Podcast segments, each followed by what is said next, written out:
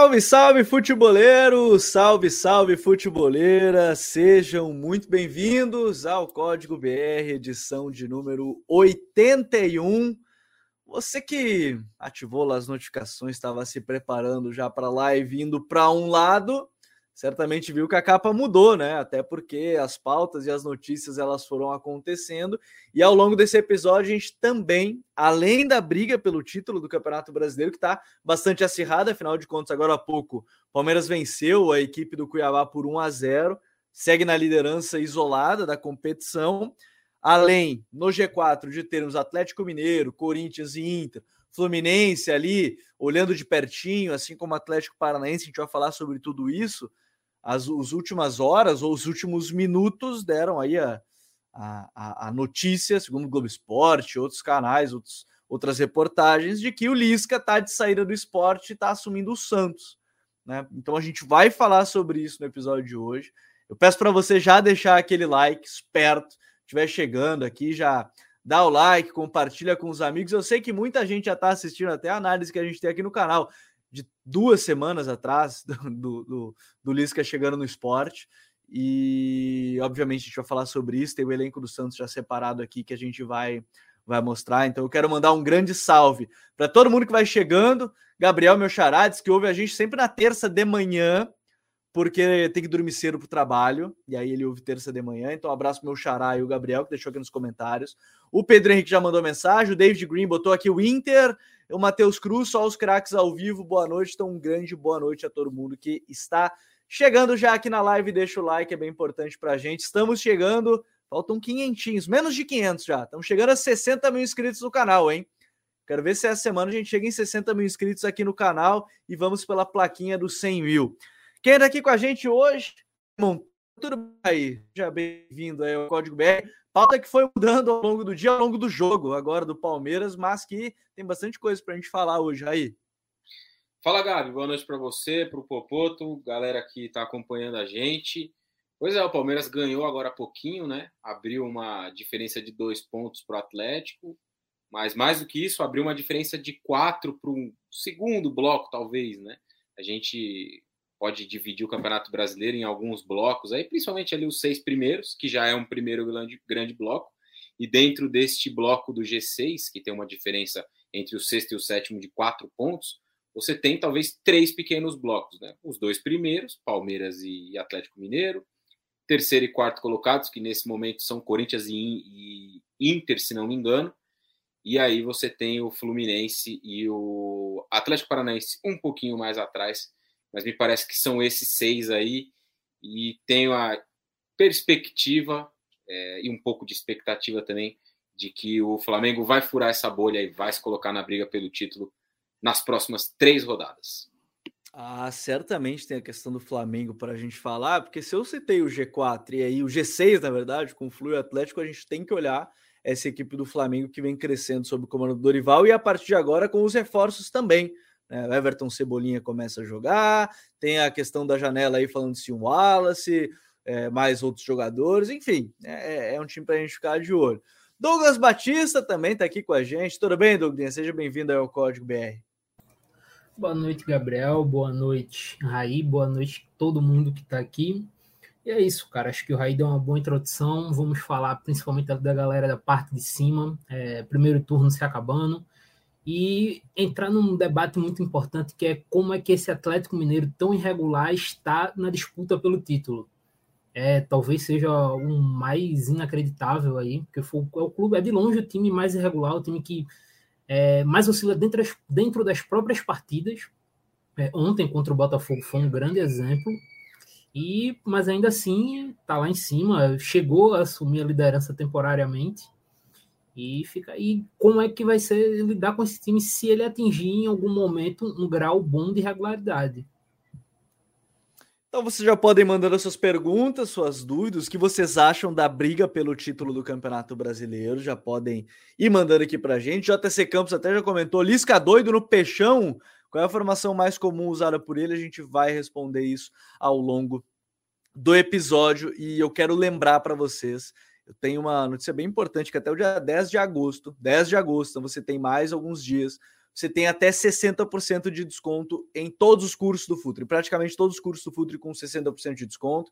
Tem como para iniciar na análise tática, cara que já está dentro, quer conhecer um pouco mais, quer estudar um pouco mais.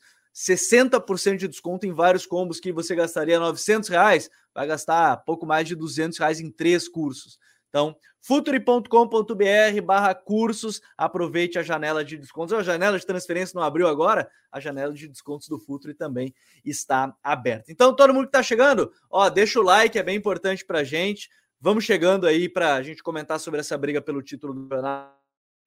Questão do Isca, que deve fechar com o Santos, e vocês já podem ir chegando aqui no canal, deixar o comentário, deixar a sua opinião. Palmeiras líder, né? Acabou de terminar a partida, acabou de terminar, é ótimo, né? Terminou agora há pouco a partida contra o Cuiabá e, e a gente comentava antes de começar o, o, o código que foi mais um, um, jogo de um Palmeiras. Eu não vou dizer que está com o freio de mão puxado, mas talvez neste momento é, ter começado a temporada antes, como foi, né? Devido ao Mundial de Clubes, comece a pesar né, as pernas dos jogadores, está tendo que girar mais o elenco, e a gente vê um Palmeiras que não está conseguindo manter, por exemplo, o ritmo ao longo de 90 minutos, né? Aí começando pelo time que hoje é líder nessa briga pelo título. É, eu acho que a gente pode observar sim uma queda de ritmo do ponto de vista físico, né, do Palmeiras nas últimas semanas, não é uma coisa de hoje, não é dessa semana. Foi até o Palmeiras que fez um jogo do, do ponto de vista de, de, entrega física muito grande contra o São Paulo na quinta, né? principalmente no primeiro tempo, nos, nos primeiros minutos, né? inclusive para construir ali o seu 2 a 0 No segundo jogo teve uma mudança nesse panorama, sem entrar no mérito das questões de arbitragem, né? que já foram muito discutidas, e acho que a gente não precisa perder tempo com isso aqui. Mas dá para observar sim, né? No, no, modo geral, nos últimos dois meses, eu acho uma queda de rendimento do Palmeiras nesse sentido que eu observo ser bastante natural, né, por esse aspecto que você citou, é, da, do retorno mais cedo, né, o, o, Palmeiras começou a temporada ali, dia 5 de janeiro, o Palmeiras se reapresentou, pensando na disputa do Mundial de Clubes, e, e para isso precisou atingir, né, um, um nível físico muito próximo do, do ótimo, bem antes de todo mundo. Várias dessas equipes demoraram, né, várias das equipes, melhor dizendo, do futebol brasileiro, da Série A, demoraram um pouco mais para atingir esse ápice. É, eu acho que tem alguns aspectos sobre o jogo, mais especificamente de hoje também, né? Que também conversam um pouco com as coisas que passaram na última semana. Tinha um pouco ainda, eu acho que tem um resquício que é natural, de um, de um abalo pela eliminação da forma que foi, né? Em casa, depois de abrir 2 a 0 de novo, sem entrar nos méritos das questões de arbitragem e tal. Mas tem um, tem um, um impacto, sim, né? Do ponto de vista de confiança, do anímico. Então você vê vários jogadores errando coisas que geralmente não erram, você vê jogadores hesitando para tomar decisões em setores que geralmente não fazem isso, né? O, o, o, Veiga teve uma queda de rendimento, o Dudu não vem jogando tão bem como é, já jogou nessa temporada. É natural, acho que daqui um pouco tempo, né? Talvez mais algumas semanas o Palmeiras possa recuperar um bom nível para dar um sprint final no Campeonato Brasileiro. Sobre também mais especificamente o jogo de hoje, é, tem uma coisa interessante que o Abel repete, né, do jogo contra o São Paulo na quinta-feira, que é essa formação com algumas mudanças de dinâmica no ataque. Então, o Veiga sendo o jogador mais avançado, de novo, né, com o Verón um pouquinho mais à sua direita, não como um ponto, praticamente uma dupla de ataque, né? Mas o Verón uhum. um pouquinho mais à direita, Scarpa do lado direito, né? Scarpa e Dudu em posições diferentes do que tem sido nessa temporada, né? Antes, na maioria dos jogos, o Scarpa jogava no corredor esquerdo e o Dudu no corredor direito. Nesse momento, eles têm invertido nesse sentido, né? Tem sido o Scarpa na direita e o Dudu na esquerda que eu me lembro de cabeça, a primeira vez que isso aconteceu recentemente foi contra o Atlético Paranaense. O Dudu começou o jogo pelo lado esquerdo também naquela ocasião. Foi assim contra o São Paulo e foi assim hoje de novo. E essas dinâmicas do Veiga são, são interessantes, né? Ele é um jogador com muita capacidade de se mexer, para abrir espaço para os demais, para finalizar. Pode ajudar nesse sentido, né? O Verão é um jogador com, com boa velocidade, né? Um cara que tem esse sprint, pode atacar a linha defensiva, como no lance do gol, por exemplo, de hoje, né, que ele recebe uma bola em profundidade no meio da defesa do Cuiabá, infiltra e na velocidade ganha para marcar o gol. Tem alguns pequenos aspectos, né, táticos para olhar sim para essa sequência do Palmeiras, soluções para o Abel sem o Rony e ainda sem o Flaco Lopes e também sem o Merentiel, que são interessantes, né, do ponto de vista de alternativas, mas também uma vitória muito protocolar do Palmeiras, né? Pegou um adversário bastante frágil, um time que vai brigar provavelmente até o fim para não cair. Até melhorou um pouco no sentido de organização, de competitividade, de entrega a partir da chegada do Antônio Oliveira. Hoje desenhou um sistema com três zagueiros, né? De fato, em alguns jogos recentes o, o Cuiabá até se defendeu com cinco, mas tinha o Camilo é, retornando entre os zagueiros ali para fazer para fechar uma linha com cinco atrás, né? No momento defensivo. Hoje tinha de fato três zagueiros mas foi um time muito muito frágil no sentido do contra-ataque também, né? Sem muita capacidade de acelerar, sem capacidade quase nenhuma de finalizar. O Everton quase não fez nenhuma defesa. Então foi uma vitória muito tranquila, mas ao mesmo tempo muito importante para o Palmeiras pelo cenário vivido da última semana para manter a liderança e abrir um pouquinho de frente para esse bloco que vem logo atrás. Tem Corinthians, Inter, Atlético Paranaense e Fluminense não colocando nessa conta o Galo que tem uma distância menor nesse momento para o Palmeiras.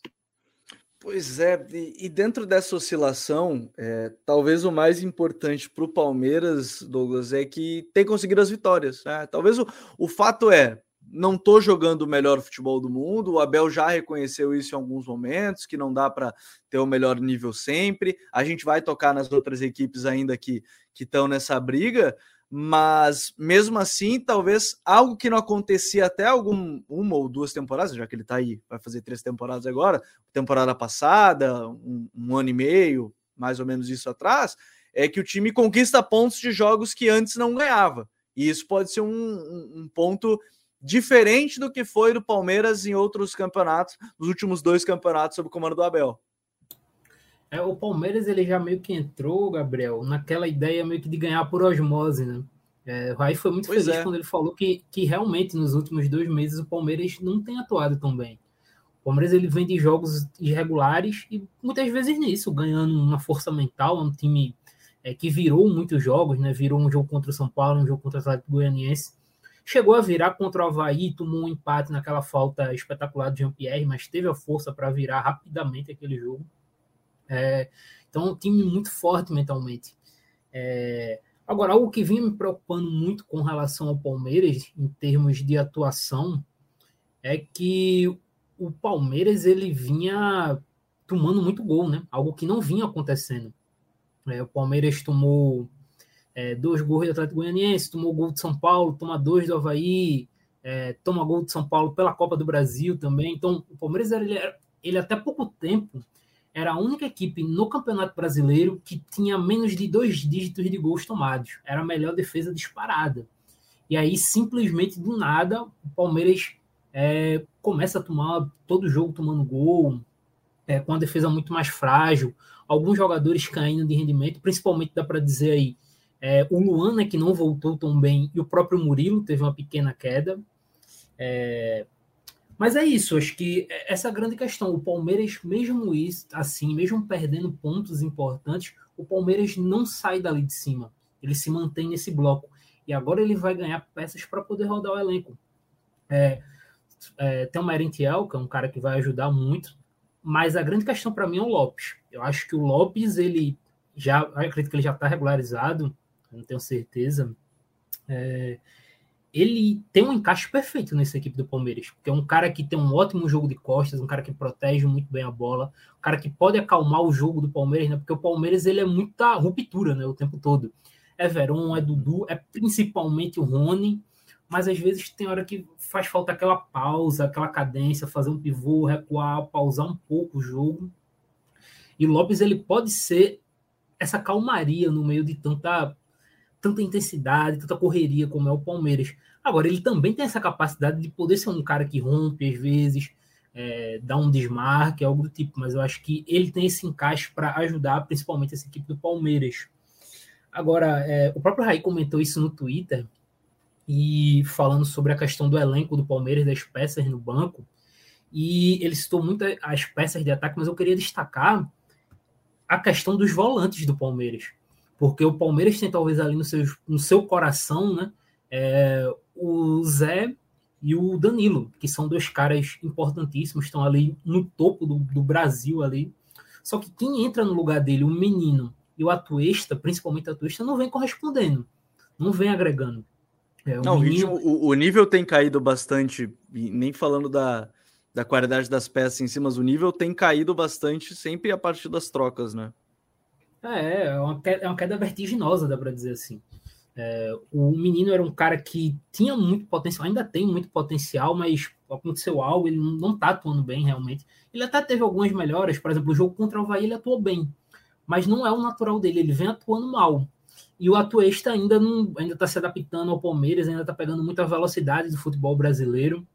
A gente sabe que tem, um, é, tem uma diferença de velocidade entre o futebol praticado na MLS com o futebol praticado no Brasil. O Atuesta ele ainda não está acostumado com isso, ainda está se acostumando. Eu acredito que ele pode vir a ser uma boa opção no Palmeiras, mas a grande questão é: hoje os dois são muito diferentes, assim, em termos de nível comparado aos dois titulares.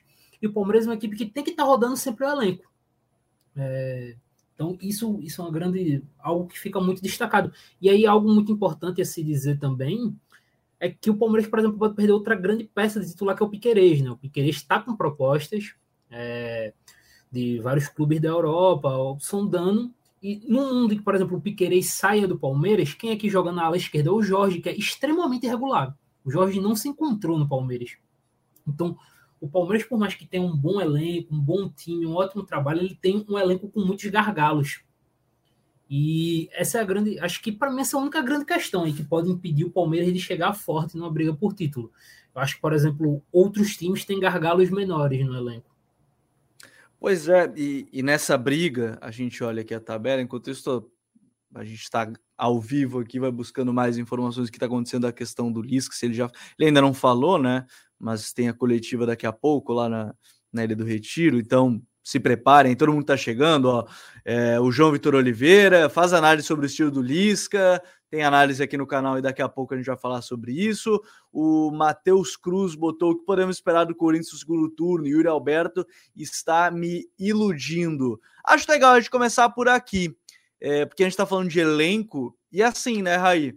É, o elenco dos quatro times que estão ali na frente, pegar os quatro primeiros, o que mais deve mudar a partir da janela, me parece que é o Corinthians. Com o Yuri Alberto, aí você tem a questão de mais um volante. Eu estava lendo agora a notícia que o Fausto Vera, alguém que aumentou a proposta por ele, então talvez não seja o Fausto Vera o camisa 5, mas mais um jogador ali. O Galo tem Pedrinho e o e o Pavon para entrar a partir de agora. O Inter está buscando centroavante, não contratou ninguém. Fluminense Atlético. Atlético, a notícia mais recente que eu vi foi do Alex Santana. Teoricamente, em nomes, nominalmente só, a contratação que deve subir um pouco mais o nível do time é o Yuri Alberto no Corinthians, né? Essas mudanças podem fazer o Corinthians subir de nível, que a gente já falou aqui que o Corinthians não está atuando bem, né? Tá conquistando pontos também, né? Pô, cheio de lesão, cheio de desfalque, está ganhando pontos. Isso é mais importante ainda que qualquer outra coisa. Por isso que está em terceiro com 29. Mas Yuri Alberto, mais um 5, podem fazer esse Corinthians também melhorar o nível de rendimento e aí entrar de vez nessa briga pelo título? Eu acho que vai depender muito, Gabi, das Copas. Eu tenho a sensação que o Corinthians vai ser um time que vai se focar um pouco mais na Libertadores e no Campeonato e na Copa do Brasil. É, é, é, isso é só uma sensação. E que o Campeonato Brasileiro, o time vai tentar, obviamente, se manter ali entre os primeiros colocados, para, se nas Copas algo der errado, tentar dar um sprint aí no Campeonato Brasileiro e ficar com uma vaga na Libertadores ou algo do tipo. Título eu acho muito difícil. É, você citou o Yuri Alberto, que é um cara que chega para jogar, com certeza, até pelo valor investido né, no salário do jogador. E, e, tem o Balbuena, né? Que foi hoje anunciado também, vai chegar também para ser um titular na Ah, é verdade, esqueceram do Balbuena também, é verdade. Principalmente a partir da saída do João Vitor, né? E aí ele te dá a possibilidade de formar uma zaga com três, né? É, Gil Balbuena e, e, o Fábio Santos, Gil Balbuena e Raul Gustavo. Tem o Robert Renan, que tem jogado bastante também, um garoto que me parece ter muita qualidade, né? Tem um futuro aí bastante interessante pela frente. Mas, de verdade, eu, eu, ainda visualizo o Corinthians mais focado nas Copas do que no Campeonato Brasileiro. É, o Corinthians tem convivido nessa temporada com muitas lesões, né? E isso tem atrapalhado muito o desenvolvimento, um desenvolvimento melhor de jogo até do, do, do Vitor Pereira, né? Então a gente sempre desenhou aí, desde que a temporada começou, a, começou lá atrás, né? O Corinthians fez aquelas contratações, já tinha feito algumas antes, né? O, o time do Corinthians ideal que primeiramente tinha aqueles cinco jogadores, né? Juliano, Paulinho, Renato Augusto, William e o Roger Guedes. E esse time nunca jogou, uhum. nunca deu certo de jogar junto, né? No Campeonato Paulista ele foi usado algumas vezes, mas rapidamente essa ideia se mostrou é, quase que impossível de ter uma sequência, né? Não dava para jogar com todos esses caras juntos. E depois as lesões, né? Que impossibilitaram uma sequência do Maicon, no momento ele estava bem, do Renato Augusto, do próprio Fagner, do próprio William. Jogadores que não tiveram só uma lesão nessa temporada, tiveram mais de uma, de uma vez machucado, né? mais de uma vez entregue, entregues ao departamento médico. Então é muito difícil fazer essa projeção, porque a gente não sabe quando esses jogadores vão voltar, como eles vão voltar, se vão voltar bem. Enquanto isso, o Corinthians vai se virando com o que tem. E com o que tem hoje, mesmo com essas duas contratações feitas, não é um time que vai poder brigar em três frentes. É, o São Paulo não é um time que a gente vai falar muito hoje, porque não está inserido nessa briga pelo título, mas é outro que sente a, a questão das competições, não tem fôlego para tantas. O Atlético Goianiense é um outro time que está vivo também em três competições e está lá embaixo na zona do rebaixamento e está encontrando muita dificuldade dentro do Campeonato Brasileiro. Então, não, não vejo de verdade o Corinthians é, colocando o Brasileirão como uma de suas prioridades. Acho que vai tentar ficar no bolo ali e, e ver o que vai acontecer nas últimas 10 rodadas, depois que as, que as Copas se desenrolarem um pouco mais. Continuo com a sensação de que a força máxima será colocada tanto na Copa do Brasil quanto na disputa da Libertadores. E para quem está chegando, meu pedido é aquele de sempre, né? Deixa aquele like para a gente já chegar em mais locais é, mais canais para o YouTube entender que você gosta desse conteúdo. E para quem está perguntando sobre análise, Lisca e tudo mais, daqui a pouquinho a gente vai falar sobre isso. Até tô, estamos esperando também algumas confirmações, vamos acompanhando as notícias por aqui, mas é daqui a pouquinho a gente vai falar sobre isso aqui na live. Já deixei separado até o campinho aqui da equipe do Santos, em termos de elenco, que pode apresentar aí o Lisca confirmada a sua chegada ou não na equipe do, na equipe do Santos, mas aparentemente todos os meios já estão dizendo que sim, a chegada. Antes a gente trocar de time que está brigando pelo por essa questão de, de título, ou pelo menos está no G4 hoje, Douglas, eu vou aproveitar a pergunta do Cledson Henrique, que ele mandou que com a chegada do Yuri, qual seria a função mais adequada para o Roger Guedes? A função que ele pede, né? Ele pede para ser ponta esquerda, então não, assim, o, o Vitor Pereira não concorda muito, né? Porque ele não participa ativamente da fase defensiva e tudo mais. Mas, como o Yuri é 9, vai ser, acho que vai ser não, me parece óbvio que é o 9 titular do time. É, ou o Roger Guedes joga na ponta esquerda, a não ser que ele faça algum modelo de três zagueiros que joga com dois atacantes mais adiantados, mais livres, né, Douglas? Não, é. A tua última opção é a perfeita para mim. A questão do, do Roger Guedes ser um segundo atacante.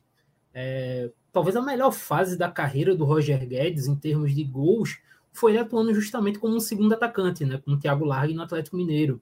Tinha o Ricardo Oliveira de 9 e o Roger Guedes era um segundo atacante. Porque além da questão dele na ponta esquerda não ter não ter tanto comprometimento defensivo, como o Vitor falou, ele não é um cara de tanta explosão assim, né? Para percorrer, por exemplo, 20 metros correndo com a bola no pé, para tomar essa vantagem. Não é tanto a dele.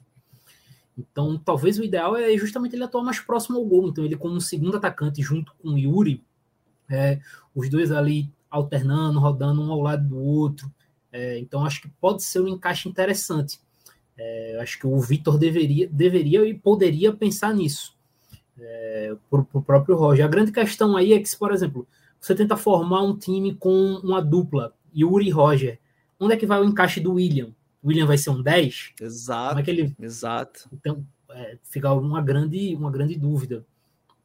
É, eu acho que, para mim, o ideal era os dois jogarem juntos como uma dupla. É, no mundo, assim, de Roger e Yuri titulares. Eu acho que é onde encaixa melhor. É, o Rai tem algo para falar ali. Não, rapidinho, só ainda sobre esse tema, eu tenho a sensação que o Roger Guedes vai perder espaço. tenho a sensação de que vai ser mantido o sistema com três atrás e aí Balbuena, Gil e Balbuena, Gil e Fábio Santos ficam uma zaga com idade muito elevada, né? Talvez o Raul Gustavo, pela jovialidade, acabe ganhando um espaço aí. Mas vejo mantido o sistema com três zagueiros, linha de cinco, três meio-campistas que devem ser Duqueiroz, Maicon e mais um, e aí pode ser Juliano, Renato Augusto, Cantilho, vai depender do jogo. E o William pré, perto do Yuri Alberto. Acho que o William vai jogar na dupla com o Yuri Alberto e acho que o Roger Guedes vai acabar rodando. Seria interessante, seria interessante, né? Diga-se de passagem. seria, seria ótimo. É, eu acho que o Yuri ele te dá essas alternativas, né? Te dá várias alternativas.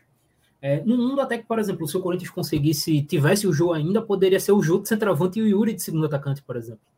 O Yuri ele é um, centra, um atacante muito versátil, ele te oferece muitas coisas. Então, para mim, a, a, grande questão do Roger Guedes é essa. É, agora, é isso, né? É, teria que exigir uma montagem muito diferente do meio-campo também. É, por exemplo, a gente não sabe como é que tá a questão do Maicon, do Duqueiroz, porque assim, a janela tá aberta, né? A gente tá falando muito de chegadas, mas existe um mundo de saídas por aí. O Duqueiroz é um rapaz Sim. novo que está se destacando. O próprio Maicon recebeu sondagem antes da lesão, né? E, enfim, Agora tá, tem a lesão, mas ele poderia ter saído antes e o Corinthians não ia ter um outro volante para jogar ali. Exato. Perfeito, Gabriel. Então, tem, tem muita coisa assim para ser observado com relação ao Corinthians. É, eu, eu tô muito com o Raí, eu acho que o Corinthians ele vai terminar priorizando um pouco mais as Copas, porque, vamos lá, o Corinthians está em duas quartas de final já, né? É, tanto da Copa Tem sorteio Brasil, nessa terça-feira de Copa do Brasil, diga-se de passagem, se você está ouvindo na terça, depois já sabe quais são os times, mas tem o sorteio da Copa do Brasil agora nessa terça-feira. Exato, perfeito, Gabriel. E acho que é isso, assim. Acho que essa é a principal questão, assim, para mim. É, agora, algo que se destacar e também ver, é, só para finalizar, sobre o Corinthians, é, a gente está falando muito de treinadores, trabalhos, algo que eu tenho gostado muito no trabalho é, do professor do Corinthians lá, ao lado do Dorival, é que os dois estão muito bem na questão do desenvolvimento de atletas, né? É, o Duqueiroz é um Sim. cara que cresceu muito sobre o comando dele. O Piton tem começado a virar titular, é, muitas vezes como um ala, um extremo, às vezes, e tem rendido mais. E principalmente o Watson, né? O Watson ganhou mais espaço, o Watson tem sido titular, ou então entrado com frequência e tem atuado bem com a camisa do Corinthians. Então, essa grande questão aí do Vitor de desenvolver jogadores é muito importante para o Corinthians, é, principalmente por, por, essa questão de idade do elenco. É, o Raiz citou muito, é um elenco muito, muito velho. Vamos, vamos usar a palavra assim, um termo coloquial. Foi a palavra do Vitor Pereira na chegada, ele falou isso. Ele deu uma experiente, deu risada, mas ele queria dizer isso. Tanto que o perfil agora é, é de contratação mais jovem. Exato, é um elenco muito velho. Então é muito importante essa questão dele conseguir desenvolver e trabalhar bem os jogadores. É, por exemplo, a, o Raí citou a questão da zaga, Fábio Santos, é, Balbuena e Gil. Um jogador que ele trabalhou muito bem, com, tem trabalhado muito bem, além do Raul, é o Robert Renan. Robert Renan está ganhando espaço, está crescendo, é um cara muito novo, muito talentoso. Então, isso pode ser um fator diferencial para talvez o Corinthians, não diria é, disputar três títulos diretamente, mas pelo menos ir até o fim os três. É algo que pode ser ficar de atenção.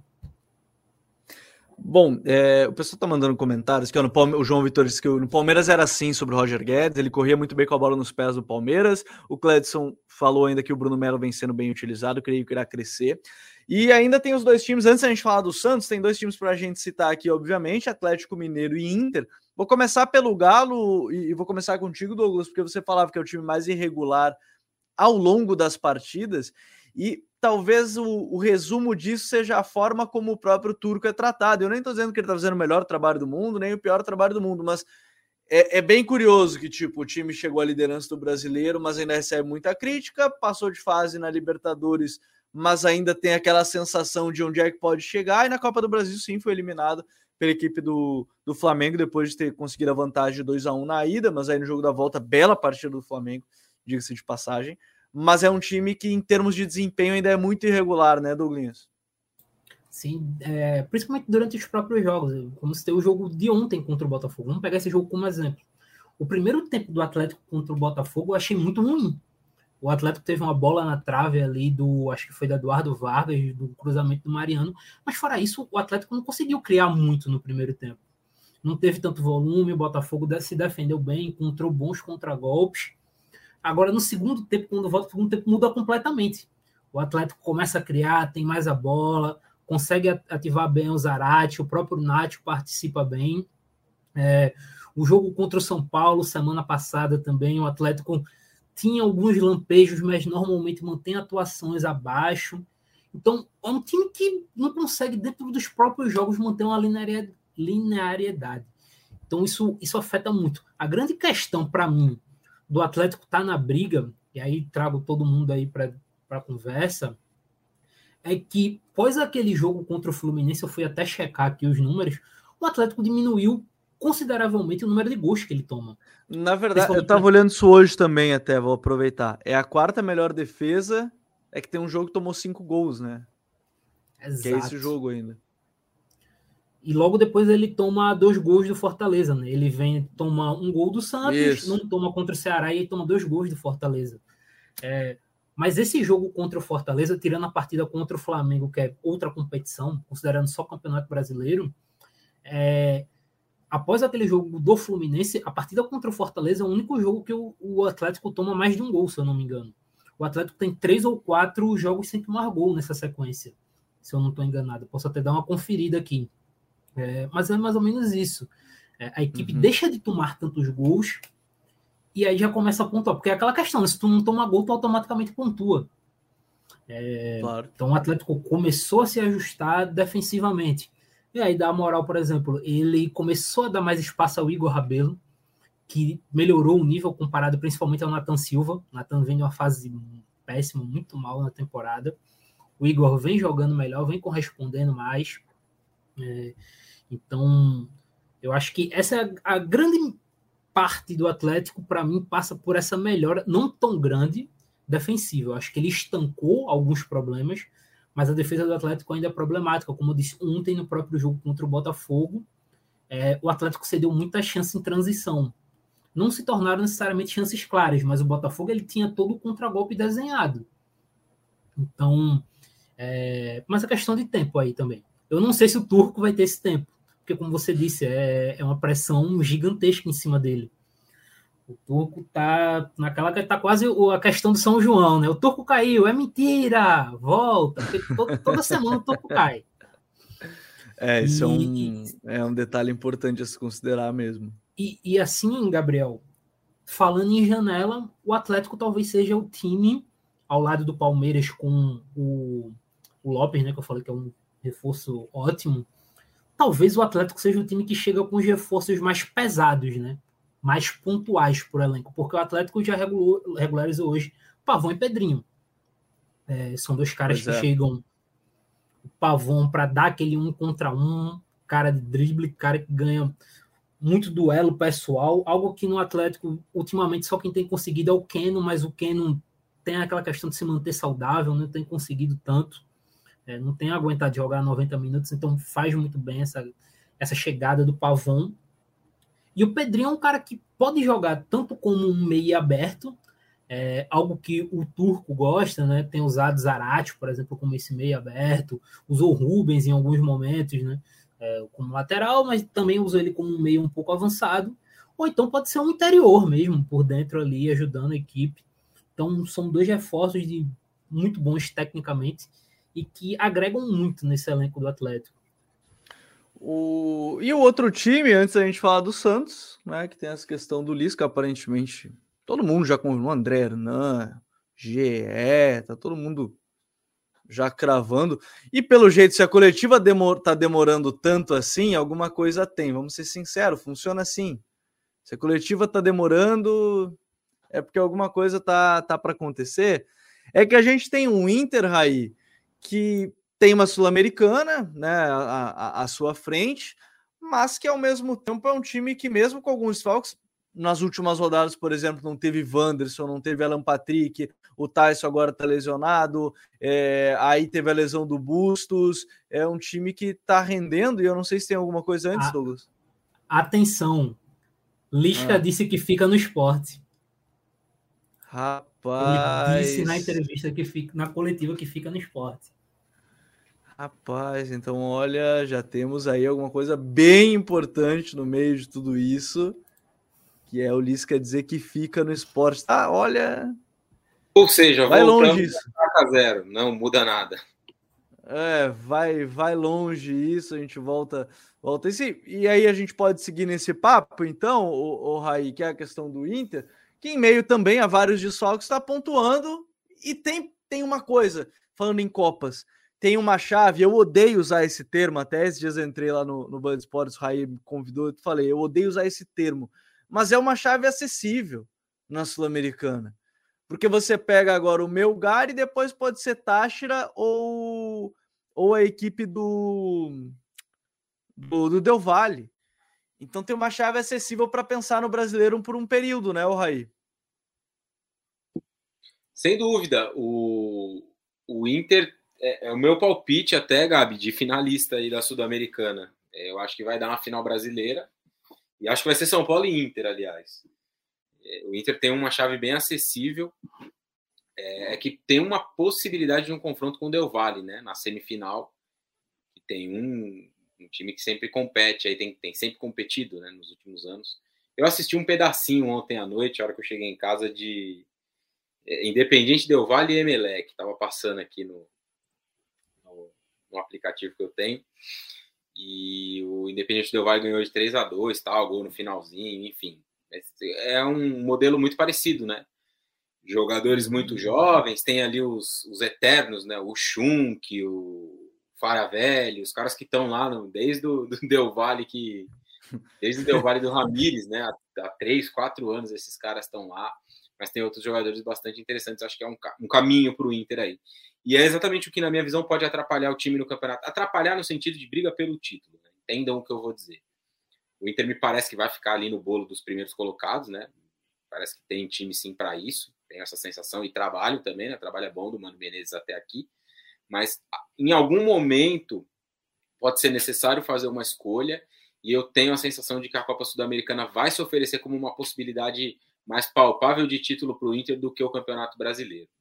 São poucos jogos, né? São cinco jogos para conquistar a competição. Tem uma quarta de final acessível, mas se vacilar pode se tornar um jogo difícil, né? O, o Melgar foi avançando, avançando aí, né? Passou numa chave em que ele não era favorito, na chave que tinha o Racing, né? Ele acabou se classificando ali na última rodada e bateu também o Deportivo Cali no último no, no, na eliminatória anterior, né?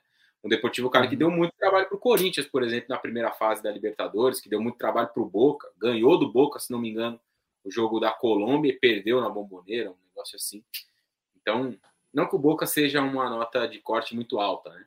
Mas só para observar que não foi um confronto tão fácil assim para o meu lugar que estará no caminho do Inter.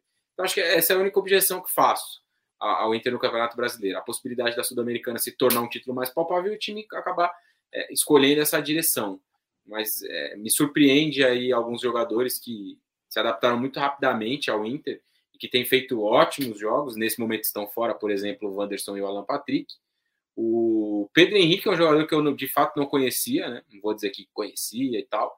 Inclusive, eu achei que eu ele era avisei, jovem. Eu avisei. É, no último jogo, eu fiquei até surpreso em, em, saber que ele tinha 32 anos. Eu achei que ele era um. Uhum. De verdade, achei que ele era um viveu a, a, carreira dele é no, entre aspas, submundo, entre aspas, da Europa, né? Que a gente brinca, jogando na Turquia principalmente, né? É, e o, o, o, alemão também, né? Foi um jogador que na, na, maioria das vezes que entrou aí correspondeu bem. O Inter fez contratações, né? A maioria das contratações do Inter aí não, não deram uma resposta positiva, né? Então, um pouquinho mais para trás, o Bosquilha chegou com a expectativa de ser um cara ali, um criador de jogadas tal. Não foi. Eu convive com muitas lesões. É, nessa temporada, o Wesley Moraes e David foram contratados também nesse sentido, né? Os goleadores e tal. Não rolou também, né? O David, se não me engano, foi a maior venda da história do Fortaleza, né? E o, isso, isso. 11 milhões de reais. É bastante dinheiro, né? E o, o Lisieiro também foi um jogador que chegou ali com alguma expectativa, né? Revelado nas categorias de base do São Paulo, fez ali alguns bons jogos. Esperava-se que ele, respirando novos ares, pudesse ter um pouco mais de constância, que é o que, exatamente o que faltou a ele no São Paulo, e, e nada dessas coisas aconteceu. Então, essas soluções que apareceram no meio do caminho acabaram tornando o Inter mais competitivo, né? E, obviamente, também a chegada do Mano, o Vitão, que foi um bom reforço para a zaga também. É, até achei que Sim. o time ia sentir mais a saída do Bruno Mendes, né? Que fez no Inter uma. Teve no Inter uma passagem muito melhor do que a primeira dele no Corinthians, né? Deixou o Corinthians sem muita. Foi embora do Corinthians sem deixar muita saudade. E no, no Inter fez vários bons jogos. Mas é um time que tem se estruturado bem, né? No sentido do trabalho do Mano. Me parece que vai sim protagonizar uma briga boa no Brasileirão. Tenho dúvidas pelo título, mas na Sul-Americana acho que até a final, pelo menos, vai chegar assim. Como a gente está num programa ao vivo, obviamente você pode estar ouvindo gravado. Eu peço primeiro para você deixar aquele like e mais e teve um motivo claro para ficar esperando falar sobre o tema, porque poderia ter justamente na coletiva alguma coisa que nos indicasse o contrário, que é a questão do Lisca. Você já está vendo ali na nota de rodapé, né? A, a questão do Lisca ter negado conversas e acerto com o Santos. Pode ser que ele venha acertar nessa terça aí que você está você tá ah, ouvindo. E aí eu estou lendo aqui mais outras notícias. É, o repórter falou, perguntou se ele garantiu permanência falou: não garantiu nada. Você está colocando palavras na minha boca. Então, assim, a gente tem uma história bem longa por aí, mas depois a gente pode até dar um pitaco sobre o tema, né? É... O, o Douglas, quem é que pode aparecer nessa briga? A gente já fez análise sobre o Fluminense e o Atlético há dois episódios atrás, né? Mas eu vejo, e o Raí tocou nesse ponto da questão do Flamengo, que parece que o Flamengo é um grande postulante a entrar de vez também nessa briga. Só que o Flamengo tem três competições. É um ponto também a se levar em consideração, mas a janela está sendo pesada em termos de contratação, né? Sim, o Flamengo tá, tá muito bem. Agora, eu não sei se o Flamengo chega, porque eu tenho a sensação de que o Dorival também está querendo focar nas Copas. Ele está dando uma rodada muito grande é, no elenco no uhum. Campeonato Brasileiro. Pode pegar como exemplo o jogo contra o Corinthians, tiveram outros jogos também que ele poupou meio time, pelo menos, do Flamengo. Uhum. É, um time que eu vou ficar muito de olho é, é, a questão do Atlético Paranaense, cara. O Atlético Paranaense é um time que está crescendo muito de rendimento. Não sei se para ser campeão, até porque uhum. o Atlético Paranaense, tal, tal qual alguns do que, dos que nós falamos aqui, está em três competições também. Bom é, lembrar, verdade. Paranaense. E de contratação, aparentemente, é o Fernandinho e o Alex Santana, né? No momento. Né? Isso. É, mas aí é questão, né? É o Fernandinho, né? qualquer contratação. É, é o claro. Fernandinho.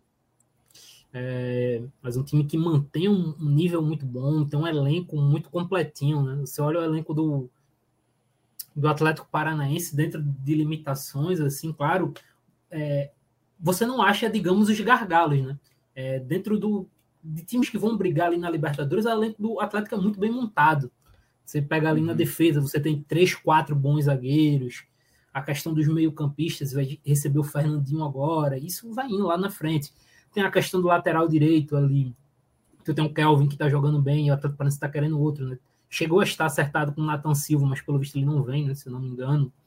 É, parece que o, o, clube dele vai preferir vender ele para um clube europeu. Mas você vê que tem poucos problemas assim de elenco, o Atlético Paranaense. É um elenco muito completo, muito certinho.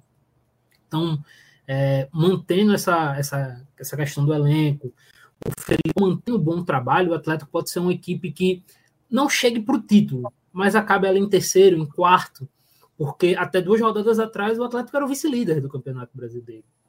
Então, uma equipe que pode, pode sim, eu vejo esse Atlético chegando na briga. É, pelo menos ali para essa vaga direta na Libertadores. O Flamengo termina sendo um postulante pelo, pelo elenco mesmo. O trabalho do Dorival é muito bom, importante destacar. Estou muito curioso para ver como é que ele vai fazer o encaixe desse 4-3-1-2 dele com Vidal no elenco. É, quem vai rodar ali no meio-campo, como é que ele vai pensar. Até na questão do próprio Wallace chegando.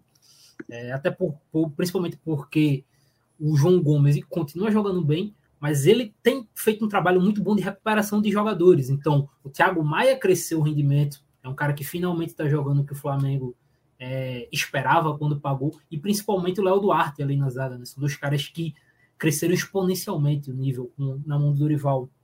Eu tô curioso para ver como é que ele vai fazer o encaixe dessas peças.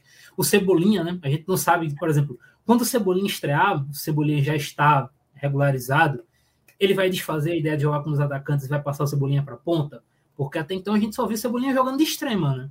Na carreira, jogando mais aberto. Não lembro do Cebolinha uhum. jogando como segundo atacante, jogando atrás de, de uma dupla ou algo do tipo. Então, é, o, a janela do Flamengo é excelente em nomes, mas ela deixa algumas questões de pô, como é que o Dorival vai encaixar isso aqui. É, mas é uma equipe que, que deve chegar. Eu apostaria nesses dois, no, no Atlético e no, e no Flamengo, mais ninguém não, não apostaria não. O próprio Fluminense que está fazendo uma boa campanha, eu acho que o Fluminense não vai ter força para chegar no G4. Acho que o Fluminense fica ali em sexto, sétimo. É, assim, é, antes de tudo, a gente tem mais de 100 pessoas aqui, a gente não bateu 100 likes. Deixa o like aí para ajudar a gente a chegar em mais é, lugares aqui no YouTube. Mas, o Raí, é, acho que o Popor tocou em, em, pontos importantes, o Douglas tocou em pontos importantes, a questão do Flamengo, elenco, peça, o que, que vai pensar o Dorival em termos de foco, e ele citou o Fluminense. Esse é o time que eu tenho mais curiosidade, talvez pela. É, é, é aquela questão de como irá lidar Diniz num, largo, num, num longo prazo, né? apesar de, e aí tem, eu acho que aí a o ponto importante, que a única equipe que ele teve maior longo prazo, ele foi bem, que foi o São Paulo. Só que o problema é que a gente observa e ele perdeu um título que ele era líder por X. Eu não lembro quantos pontos ele estava na liderança. Sete. Só que a gente pode. Sete, né? A gente pode analisar o elenco, pode analisar várias coisas. No Fluminense, o time tá jogando muito bem, então a gente não tem. O jogo contra o São Paulo foi muito bom. Quem, quem puder assistir aí, Fluminense São Paulo, diga-se de passagem, foi um belo jogo é, entre as duas equipes. É, o que esperar? Será que o Fluminense pode ser um intruso nessa briga por título? Já que o, o, o Douglas falou de, de Flamengo, de Atlético, o Fluminense pode ser um intruso nessa briga pelo título? Pode. O Fluminense, na minha opinião, é um time que vai brigar pelo, por algum título, né? Brigará nas suas duas frentes até. É difícil falar até onde der, né? Porque o, a Copa do Brasil é um, os campeonatos de mata-mata, né? Vou reformular minha frase porque ficou muito ruim. o, o, Fluminense vai brigar no Campeonato Brasileiro pelo título até é, o fim. É isso. Na Copa do Brasil é uhum. é mais difícil você fazer esse tipo de projeção, porque campeonato de mata-mata é imprevisível, né? Vai depender do chaveamento, vai depender do confronto. Uma noite ruim, você perde um jogo, depois não consegue reverter, um momento, enfim. É, o campeonato de pontos corridos é a regularidade. E o Fluminense tem sido muito regular com o Diniz, né? Tem feito várias boas atuações. O jogo desse domingo foi mais um exemplo. Até acho que o Fluminense perdeu uma oportunidade de conseguir uma vitória no Morumbi, porque tinha um time, principalmente no segundo tempo, né? Teve um time mais inteiro no jogo.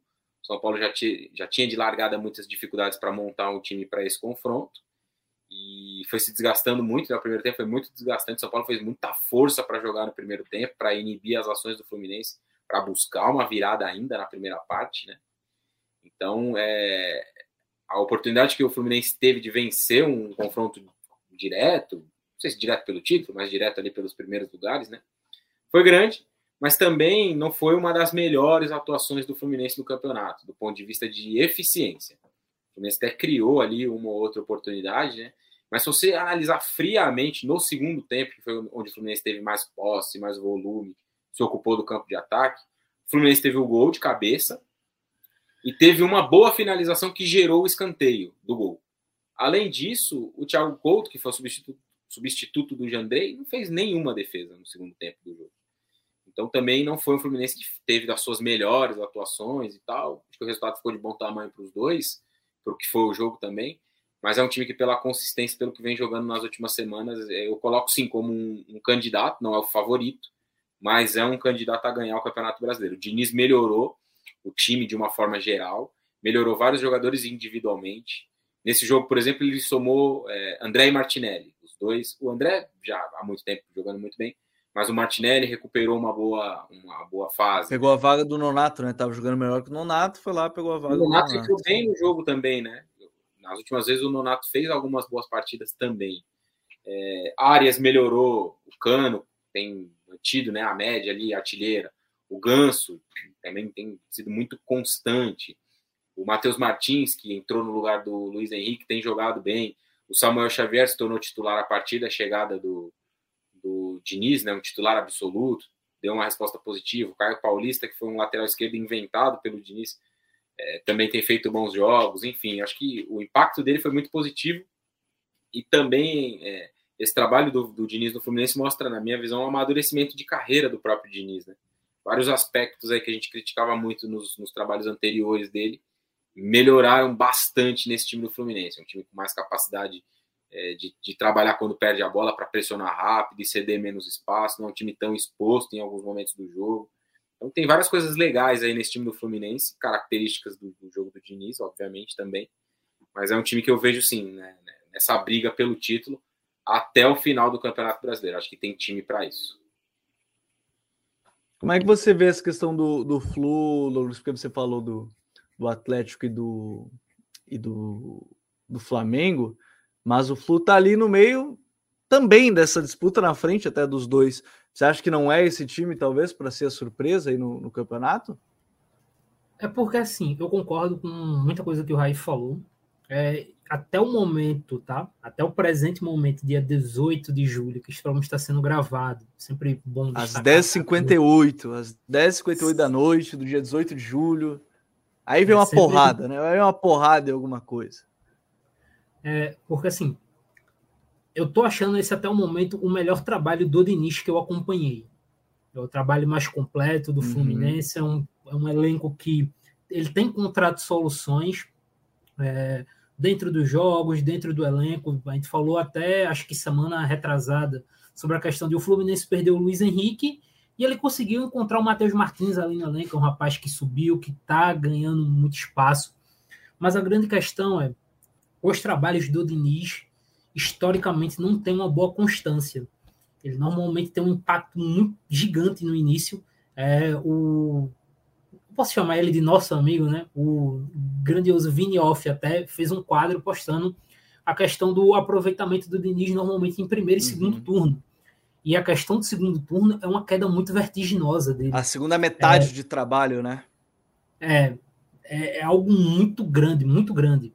E por mais que o trabalho dele no Fluminense esteja muito bom, eu não consigo colocar minha mão no fogo para garantir que ele vai ter essa regularidade.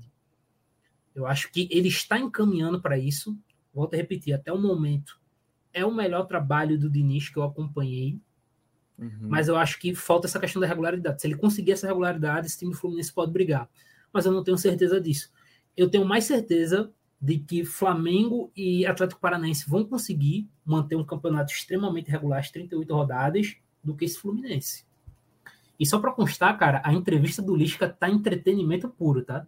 Ele é o treinador de Schrödinger. Uma hora ele tá dentro, outra hora ele tá fora do esporte. É, eu tô, tô tá, lendo tá aqui um algumas negócio... coisas espetaculares. Para nossa audiência, que não está acompanhando, obviamente, a, a entrevista, a gente, eu estou olhando aqui por alguns posts no Twitter e alguns repórteres, obviamente, do Santos, ou, ou enfim, de outras emissoras e de outras equipes que acompanham. Eu vou só trazer aqui algumas aspas do técnico Liscas enquanto a gente está falando sobre essa questão do Campeonato Brasileiro e a gente ia falar é, sobre Lisca no Santos porque era uma pauta muito quente do que estava acontecendo.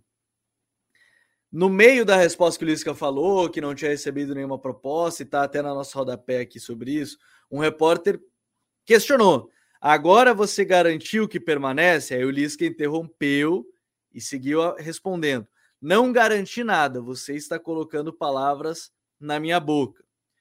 Aí depois ele ainda falou: vou avaliar. Se tiver uma proposta quando eu chegar em casa, vou avaliar. Até agora não tive nenhuma proposta. E ele depois contou que ele não tinha entendido o que estava acontecendo no clima hostil né, do estádio. Que na volta do intervalo, aparentemente toda a torcida já tinha recebido essa notícia, lido essa notícia em algum lugar, ele começou a se chamar de mercenário e tudo mais. Ele disse que não tinha entendido essa, essa hostilidade. Eu não ele sei, pode ser que você esteja ouvindo. Pode ser que você esteja ouvindo aqui, Douglas. Perdão, Fala, pode falar, pode falar, pode falar. É, um, antes do jogo, ele foi questionado sobre a questão do Santos e ele não se mostrou surpreso. Ele disse: Não, depois do jogo a gente conversa sobre isso.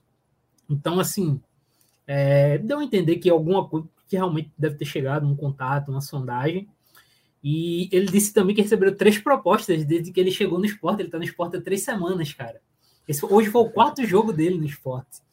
Esse que já recebeu três propostas e recusou todas. Então, assim, para quem não torce para o esporte ou para o Santos e quiser rir e tal, passar um, um bom fim de noite, recomendo dar uma olhada na entrevista do Lisca. Porque até é. o momento nenhum jornalista sabe o que aconteceu. Tá, tipo, todo ninguém mundo tá entendendo nada. nada. Ninguém tá entendendo é, nada. Ninguém tá, ninguém tá entendendo absolutamente nada. E, e, a gente também, a gente começou falando de um tema, a gente falou que ia comentar sobre isso, mas é, é até difícil falar sem ter uma, uma base muito mais forte sobre essa questão. E, e, eu acho que a gente ainda pode falar de algumas coisas dessa questão de briga pelo título, porque, de novo, a gente tem um G6 bem interessante aí, né? Com Palmeiras, Galo, Corinthians, Inter, Fluminense, Atlético, a gente já falou da, da questão do, do Flamengo. É um outro ponto, o, o, o Raiz, se a gente falou da, da questão do, do, do Palmeiras cair de rendimento numa fase neste momento do campeonato, eu não sei se a gente chegou a tocar nesse ponto em algum momento, mas pode ser que a parte física, quando as outras equipes comecem a cair, que é natural, gente, não tem nada a ver com o preparador físico ser bom ou ser ruim. Num calendário cheio como esse, é muito difícil manter o pico físico. Será que a gente não vai poder ver um Palmeiras na reta final, num pico físico, e isso pode ser um diferencial, Raí? Pode, pode sem dúvida ser, porque existe, né? Essas oscilações elas existem, essas quedas de rendimento, isso é natural observar. Talvez outros times ainda não tenham tido uma queda tão brusca física, porque alguns deles até não chegaram, né? A um ápice físico tão, tão grande como, como foi o Palmeiras ao longo dessa temporada, né? Então pode ser sim que esse time esteja vivendo agora uma queda, como eu disse lá no início, quando a gente falava do Palmeiras, eu visualizo aí um mais ou menos um mês e meio de queda de rendimento do Palmeiras, mas acho que nas próximas nas próximas semanas aí, principalmente com o alívio da Copa do Brasil, né, o time não estando na Copa do Brasil, em algum momento vai ter pelo menos duas semanas livres em relação a outros adversários nas próximas semanas. É, isso pode fazer a diferença sim pode fazer a diferença para que o time se recupere, para que o time possa trabalhar, treinar um pouco mais e, que possa reencontrar esse ótimo nível físico que já teve na temporada. Então, não descartaria não essa melhora aí do, do Palmeiras na reta de chegada do, do, do, ano, na reta de chegada da temporada. Esse é um ponto importante, porque aí sim, aí o Palmeiras tem um diferencial de talvez voltar ao seu pico físico os principais jogadores, enfim, é, esse é um ponto a, a ser observado na equipe do, do Palmeiras para esse momento. E o outro ponto, é, obviamente, tem a ver com as Copas, né? A questão de como é que vai ser o rendimento da, das equipes, como é que vai ser tudo isso, mas a gente tem que levar em consideração. Eu ainda vou falar mais, a gente falou um pouco menos até do Galo, acho que a gente pode tocar um pouquinho mais esse assunto, Douglas, que é a questão da continuidade do Turco, talvez é, esse momento de turbulência, eu, eu sempre vai ficar marcado para mim a frase que o Alex uma vez disse, disse no TPI aqui para gente, o Alex Cabeção, que o Diniz na época do São Paulo não soube viver a, a crise porque nenhum treinador no Brasil sabe viver crise, né? Chega a crise ele é demitido. É, o Turco ele viveu isso no Monterrey, se eu não me engano, ele quase foi demitido, tem um monte de caos lá e depois ele chegou até o Mundial. Botou um calor no Liverpool, até naquela semi que o Liverpool não era titular, botou um calor naquele jogo e tal, tudo mais. É, será que passar essa turbulência pode ser também um ponto a, a se levar em consideração para o Galo? Que a gente já falou de ter estancado um pouco os gols sofridos. De repente, assim, alguns jogos ali, a turbulência, apesar da pressão externa muito forte, né, ele pode de repente dar uma sobrevida a partir disso? Pode. É, como disse, o Atlético tem melhorado defensivamente. Acho que a grande questão do Atlético, para mim, ele conseguiu uma regularidade ofensiva. Eu acho que a defesa tem melhorado jogo a jogo, mas eu não consigo enxergar uma melhora consistente é, na parte ofensiva do Atlético, que é até estranho, né? Quando você olha a equipe do Atlético em si, e até ser uma equipe que não sofre necessariamente de falta de gols. Mas dentro dos jogos a gente não consegue enxergar o Atlético criando o tempo todo. É, tem um, um ponto aí que é extremamente importante. Nós falamos muito sobre Copas, mas daqui o cartão vermelho para todo mundo aqui, todo mundo chateia um ponto extremamente vital que a gente esqueceu, né?